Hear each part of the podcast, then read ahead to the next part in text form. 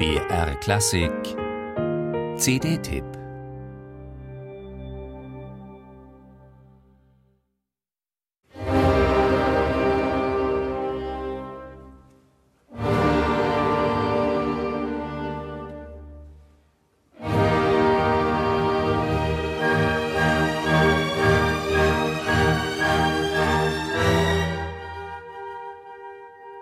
1978 klang Schuberts Unvollendete bei Claudio Abbado und den Wiener Philharmonikern noch vergleichsweise traditionell, gravitätisch und wuchtig der erste Satz, weich und ein wenig süßlich das Andante. Zwar spürt man in diesem Konzertdokument durchaus schon etwas von Abbados Vitalität, seiner Energie und Sensibilität. Aber dem von Karl Böhm kultivierten Wohlfühlsound der Wiener Philharmoniker hatte der 45-jährige Abbado in Luzern wenig entgegenzusetzen.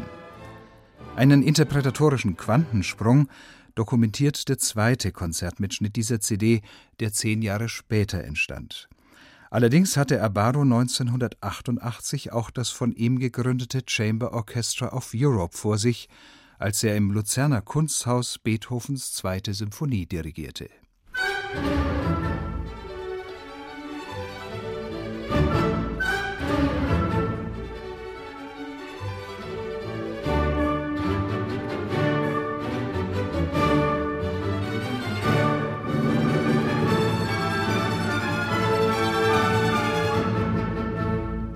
Dass sich Abbado, wie nur wenige Dirigenten seiner Generation, mit zunehmendem Alter für die historisch informierte Aufführungspraxis öffnete, wird in dieser zweiten von Beethoven deutlich.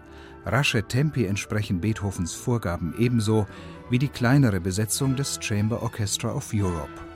Griffig, graziös und federnd entfaltet sich Beethovens revolutionärer Elan, eben con brio. Einen direkten Bezug zu Luzern hat das dritte Werk der Anthologie, Richard Wagners Geburtstagsständchen für seine frisch angetraute Cosima, das Siegfried-Idyll. Denn der Ort der Uraufführung war 1870 die Wagner-Villa in Triebschen, einem Stadtteil von Luzern.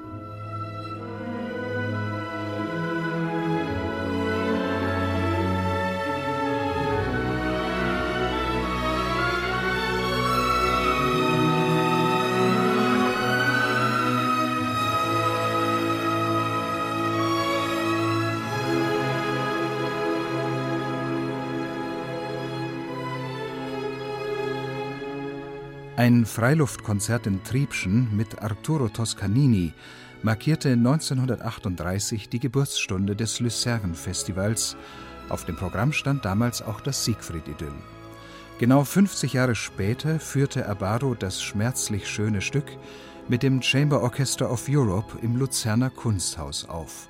Kammermusikalisch transparent, zärtlich aufblühend, unaufhörlich fließend im Duktus der unendlichen Melodie.